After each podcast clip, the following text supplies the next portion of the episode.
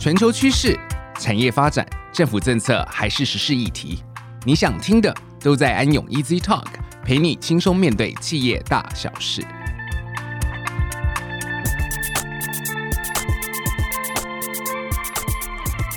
嗨，大家好，欢迎来到安永 Easy Talk，我是安永联合会计事务所先进制造及智慧运输产业税务负责人孙孝文 Jimmy。那今天我们的节目将由我和我们安永审计的职业会计师黄雨婷 Arrow 一起邀请我们承德电子董事长许清尧来分享他创业的故事和公司经营管理的理念。那许董事长曾经也是我们安永企业家奖的得主，相信透过今天的节目分享，听众朋友一定可以收获满满。那首先我们请许董事长以及 Arrow 来跟听众们打个招呼吧。嗨，大家好啊，我是承德电子许清尧 Edible。大家好，我是 Arrow。我想，我们跟许多的听众朋友是一样的哈，就是开车上下班，接受家人的通勤。那周末假日呢，还会带着家人四处的拍拍照，所以非常的依赖车子啊。但是你知道吗？其实汽车走进一般人的家里，大概才一百多年的历史。只是聊到车子，我想 Arrow 你对汽车产业比较熟悉哦。那也刚好今天录音的途中，你也发生了一些状况哈。那我想你是不是可以先跟大家简单的聊一下你所知道对汽车安全的一个相关的要件？好的，Jimmy，那就容我在 Edible 面前卖弄一个小知识给大家吧。大家知道一台车有那么多的设备，有哪些安全配备是国际认证一定要求安装的吗？其实答案只有三个哦，分别是早在六零年代发明的安全带、后方的第三刹车灯，以及近期最热门的 TPMS，也就是我们所说的胎压侦测系统。而今天我们非常难得邀请到承德电子董事长 Edible，由他来跟我们聊聊他的创业故事，以及他为什么最新致力于 TPMS 这项产品的发展。啊、呃，谢谢各位哈。我我想我刚退伍的时候是进入中华汽车啊，所以汽车这个行业对于一个刚毕业学生来讲啊，还是一个非常好的一个憧憬的行业哈。但是在这个汽车业里面哈，呃，后来我有机会到英国 Glasgow 哈念 MBA。那念了 MBA 以后，我发现哈，一个很重要的一个概念就是呃所谓的外部环境分析呀哈。那外部环境分析就是政治、经济、文化、科技哈。那呃在这个过程当中，政治更是重要哈，因为政治其实就是法规。好，那为什么各国要自律法规的制定哈？那这是法规的这个规范之下哈，我们看到这个胎压监测系统在。美国二零零五年的时候，哈被强制要安装。那这样的一个联邦政府法案，相对代表的意思就是所有的州都必须执行。那当时我们就意会到，诶，这个如果美国啊设定一个新的个产品的法案，要求要强制的时候，那所带来的商机会非常的大啊，那也会刺激很多的投资，好，包括研发、制造或者是通路。所以，相对这个美国汽车工业大国，后续的这个胎压监测系统发展一定会比别的国家更好。所以我们当时就认为说，不但这样，应该所有的汽车工业大国会来竞赛，好，国家跟国家比赛。所以我们看到美国在二零零五年首次强制以后，到二零零八年全面实施以后呢，我们看到欧盟果然在二零一二年的时候也强制。好，到二零一四年全面标配哈，然后我们看到韩国下一个哈，在二零一三年的时候也是要求全面强制。哇，各位看到这是国家跟国家的竞赛，还好我们台湾政府也不差哈，我们在二零一四年的时候啊就开始立法了哈，那二零一六年全面强制标配，所以我们看到中国也是一样，中国在二零一八年、一九年就全面标配，所以越来越多的国家加入这场竞赛，也就是说越来越多的竞争产业会跑进来。所以各位可想而知，法规的重要性，它创造了很多商业的几率哈。那我们在啊选择创业的时候，我们当然是以希望能够做汽车相关的这个零件。所以啊，我们看到这个时候不做这个胎压监测系统，那更待何时哎？好，所以我们选定了这样一个产品作为我们的一个开发一开始初期的方向。我想呃，真的很佩服 Edible 能够学以致用。将企业管理的整个理论实际应用在公司的一个发掘利基产品的思考策略上面。对了，Edible，呃，在我没有认识承德电子之前，其实我我没有办法从公司的名称，甚至我们的英文名称 Orange 啊，来知道说到底公司的主要业务啊，或者我们产品是什么。那可不可以跟我们听众分享一下，就是我们名字的这个来由吗？OK，那我想，呃，一个公司的产品哈，代表着所谓的核心价值。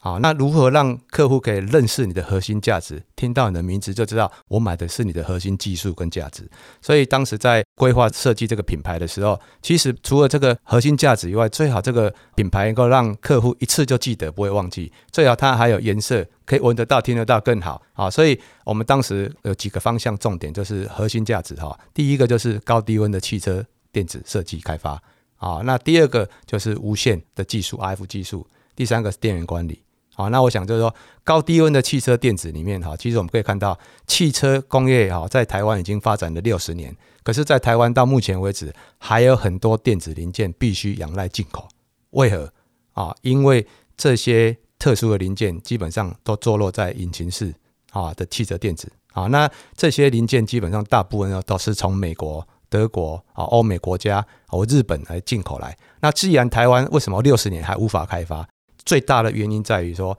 这个半导体产业里面哈，半导体的啊晶片里面会分成三种大规格哈，一个叫军规啊，各位听到军规就觉得很难哈。第二个是车规啊，车规也很难哈。那上规就是我们一般的所谓的 computer 哈。那这三个差异在哪里？就在温度啊，在军规的话要求是零下四十到一百二十五度。那车规的话是从零度到八十五度啊，那商规的话大概六十度以下就可以了哈。所以啊，我们可以想到说，那引擎室里面很多零件其实它是军规啊，不单是军用产品上面，包括汽车里面的引擎室里面的电子零件很多是军规。也就是说，这些规格做了五六十年还是很难开发，因为它的温度的补偿很难做啊。那所以我们刚才看到说，哎，这是第一个啊，所谓的我们需要能够去长期投入哈。啊，那我们不是要做逐水草而居的这些红海市场，我们现在做的是真正比较技术的方向。第二个，我们的核心技术定位在所谓的 RF 无线的技术，因为刚才讲到说这个轮胎哈要装一个胎压 sensor 哈，感应这个轮胎的胎压跟压力，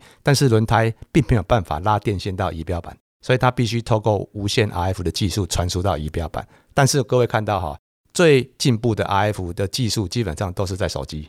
啊！可是各位，手机走到电梯以后，各位会说什么啊？我进电梯会收不到讯号啊？那在高速的时候，可能行驶高速公路的时候，啊，我收讯不好。可是我们在汽车的里面哈，诶，如果今天我开高速啊，那我收不到讯号，各位一定会说哦，我要去维修厂保养，去检查一下轮胎哈，而不可能说我我忘记它，等一下我再来看没关系。好，所以这个基本上汽车的安全跟手机的应用不太一样，安全性。所以我们在刚才说这个无线的部分哈，对胎压圈来讲最难的在哪里？因为 sensor 啊，这个要必须锁在钢圈上面，好，锁在最不好的地方就是金属哈，啊，金属遮蔽的问题嘛。那这个金属遮蔽问题，包括你看轮胎橡胶轮胎里面又有一大堆铁丝网啊，层层阻隔。这个轮胎呢又在车体的外面，车体有外板金，有内鈑金，有底盘鈑金，层层包围，通通是鈑金。啊，这么多层的钣金，其实对啊一个汽车来讲，它最长不过五公尺。但是呢，我们的无线设计是要针对的是不是距离很长，而是要通过这些钣金完整的传输到仪表板。好，那再来就是速度。好，那我们在台湾哎，大概高速公路就是一百公里，可是在德国是无限速，所以我们在测试的时候必须要能够时速三百也要能收到。啊，这个是我们在 RF 的领域上跟其他的 RF 的需求不太一样的地方。好，在最后一个就是电源管理。啊，汽车那个胎压 sensor，我们知道这个轮胎必须做平衡，啊，所以这个平衡里面，各位知道那个在平衡的时候，这个多个时刻都不行哈，因为你车子会不平衡哈，所以我们的 sensor 呢，在这个重量上就会被要求只能在二十来克，啊，甚至十五克、二十克以下。那电池相对就要更小啦，啊，那这个电池啊，不但要军规，还要能够在里面啊，这个 sensor 在轮胎里面，基本上它运作是每三秒钟啊侦测一次压力跟温度。平均每分钟要发一笔到两笔到仪表板，二十四小时运作不能停。那车厂呢，一定会要求说，我四年保固。好，所以各位，胎压监测系统不但要做高低温的设计，还要传输这无线的技术到仪表板，还得要在里面啊，sensor 这个电池大概只有啊两百五十毫安培，却要能够撑四年到五年，啊，二十四小时运作，所以它就变得比较困难。好，那我们回过头来，刚才提到这个啊品牌的部分哈。我们刚才既然讲到这三个核心技术，那我们就希望说，让客户看到 Orange 的时候，看到我们的品牌的时候，就知道啊，这个是无线最厉害的产业的公司哈。所以我们找到一个单字 Orange 啊，代表就是希望能够让他感觉到这是无线。诶，各位可能会觉得说，Orange 跟无线有什么关系哈？我们其实把这个 Orange 拆开了哈，变成一个 Zero 跟一个 Range 零跟 range 哈，就变零距离、零范围，所以这就是 orange 无限的意思啊。啊，所以这是我们品牌设计由来。当然，它也很容易变成它这是一个颜色嘛，所以很容易去做一些色彩的这些强调，让我们的客户很容易就记得我们的品牌跟我们的核心价值。哇，说到这里，Eddie 真的跟我们分享 TPMS 在安装的过程中有好多的困难点。不但车子要在高速的行驶下，而且在震动不同的环境温层下，都要克服相关的问题，要及时提供胎压的正确资讯给驾驶员知道，应该是很难的技术吧？那可以请 Eddie 分享一下这方面承德的优势在哪里吗？好，谢谢啊啊，我想呃，在法规二零零八年开始以后，到二零一一年、一二年的时候哈。各位可以看到，整个胎压监测系统的厂商蓬勃发展哈，因为大家都想要去抢这一块市场，所以当时我们看到市场的竞争同业起码上百家，哦，上百家，哦，那这么多家的百花争鸣之下，到目前为止，今天二零二二年哈，已经啊法规强制到现在已经十七年了。那十七年了以后，我们可以可以看到现在的整个供应链哈。新车的车厂的供应商，或者是这个 AM 受辅替代件的供应链上，我们可以看到大概都已经占据底定啊。那各位可以看到，跟各位报告，大概胎压监测系统在全球的车厂的供应商里面啊，真正的供应这些车厂的大概是五六家，哦，寡占了这个市场。最后的结果哈，那在 AM Soft 的部分的有制造能力的哈，大概也是只有六七家。啊，当然可以看到很多品牌是也有可能都是贴牌哈。啊，那为什么会？从这么多的供应商竞争环境下，最后只剩下这些嘞。刚才我们提到哈，这个胎压监测系统，它的几个重要的规范就是它必须要那个高低温的设计。也就是说，如果这家公司以前从来没有做过引擎式零件，突然告诉各位说我会中国功夫，我的内功有多强，那各位一定会很怀疑哈，因为这个并不是那么容易做啊。那也就是我们可以看到，刚才我们讲到台湾的引擎式的汽车电子零件发展了五六十年的成果，还不足以全部都能供应啊。那将来胎压监测系统却必须要这样的能力才能做啊。再来就是我刚才提到这个无线的技术，无线 RF 的技术嘞，诶，它在设计上看起来只要能够传输就好吗？不是，其实哈，各国还有法规认证。好，比如说那个电信法规认证，就是 NCC 啊、FCC 啊，啊这些认证哈。那这些认证呢，啊这个就诶摒除掉很多厂商根本过不了关，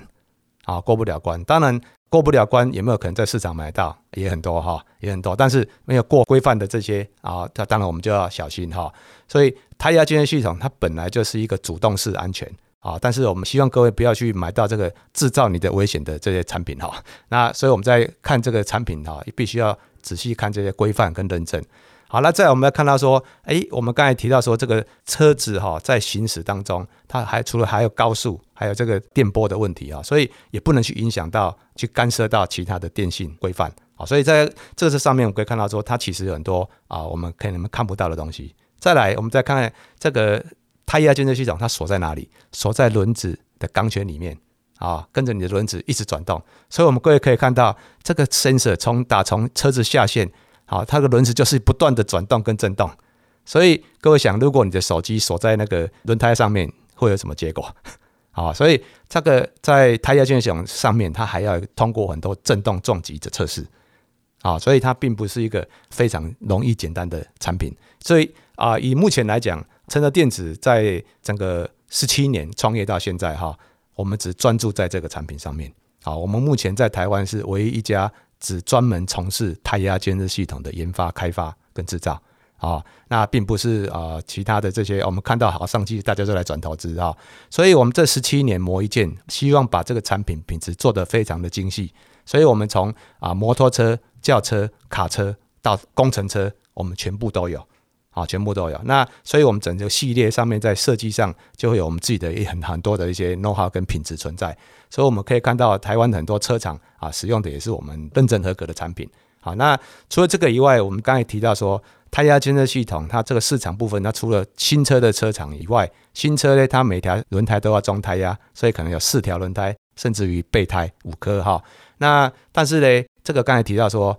它有电池啊，虽然是金规，它还是有寿命。所以一般来讲，有可能是四年到五年，它必须要更换。好，我们举个例子哈，我们看到最规最简单就是轮胎啊。今天新车有四条轮胎，可是你买这台车以后，你可能起码要开八年，所以你可能再换上三次轮胎，四三十二条，会在 AM 的售服市场购买。好，那所以新车市场我们看到，哎，有四条轮胎，可是，在售服市场其实有十二条，更多。好，那胎压呢？大概啊，它因为四年寿命长一点，所以后面可能会买两次。所以也就是说，新车的市场规模有四颗到五颗，受福市场可能是八到十二颗，甚至于在欧洲德国，它还有雪胎，你还得要换雪胎，再加四颗，所以整个受福的市场就更多。那成德电池呢，在这边还有一个很大的一个重点是啊，我们各位可以看到，这个新车每一个车厂的行车电脑都是不同的什么机密。或者是它的这些行车密码，好，那啊、所以 Toyota 啊，或者车厂各个品牌是不可能互相串联。啊，所以大家有自己的通讯码。啊，所以各位看到十七年来，在美国所有贩售的新车，所有的大改款、改小改款，所有的行车电脑的胎压监测系统的码啊，成了电子全部都具备。啊，全部都有，所以我们这是可以一站供应给所有的汽车来更换。好，那这些解码或者是这些通讯码的这些设计哈，这等于是我们在整个产业上很大的一个实力跟一个啊，所以让我们可以持续的在这个上面不断的在精进啊，所以我们能够在美国这个不同的频段下，跟欧洲也不同的频段下，我们覆盖率基本上是从有胎压到现在，我们基本上大部分都有具备。哦，看起来这一颗小小的东西却大大的不简单哦。那其实我确实在很多的通路都看到呃各种不同的 TPMS 哦。那我想确实就像这个 Edward 讲的啊、这个对安全的东西，大家我想还是要特别的注意这个 TPMS 哦。那我想 Edward，成德电子由你们从零开始创立啊、哦，那到如今公司站稳了脚步，那最后呃您可不可以跟我们来分享一下您对成德未来的规划还有期许？好，谢谢啊、其实对成德电子来讲，我们还是。秉持着刚才提的说，所谓的三个大核心技术哈，这是高低温的汽车电子设计，第二个是无线的 RF 的设计，第三个是电源管理，这三个方向我们会持续不断的投入啊，并不一定是投入产品，而是要在这个核心价值上面不断的精进，好，然后才能够去研发创造更多的好的产品出来哈。那以目前胎压监测系统来讲，还是成德电子。最重要的、唯一的一个最重要的一个产品哈，所以我们但是我们在发展上面哈，并不一定是只有各位看到所谓这些乘用车哈、轿车哈，我们已经做到摩托车，我们甚至将来你希望能够做到捷运，我们也希望能够做到飞机啊，这上面都有需要胎压监测系统啊，这往更高难度的部分去进行啊，因为往更高难度的这个开发或者是这些产品的应用，才能够让我们能够在市场上能够维持得更久，毛利更好。好，那除了这个以外呢，我们我们希望我们也跟各位报告说，这个胎压监测系统其实它的寿命、它的生命周期非常的长啊。各位一定都会想要知道说，诶，那每一个产品的生命周期哈，生命周期里面哈越长的哈，代表我们人的价值就越高啊，因为我们就累积不同的经验啊，它不会一直变化，但是它就是要累积不断的精进啊，所以生命周期越长，代表这是我们的产品需要可以投入更久、更精密，而不是。快速变化，好，所以我们讲究的不是快速变化，讲究的是如何在因为生命周期长，所以如何好好的去经营跟发展，不管是啊研发的设计开发，或者是通路的这些布局，啊，都值得我们投入更多的心力去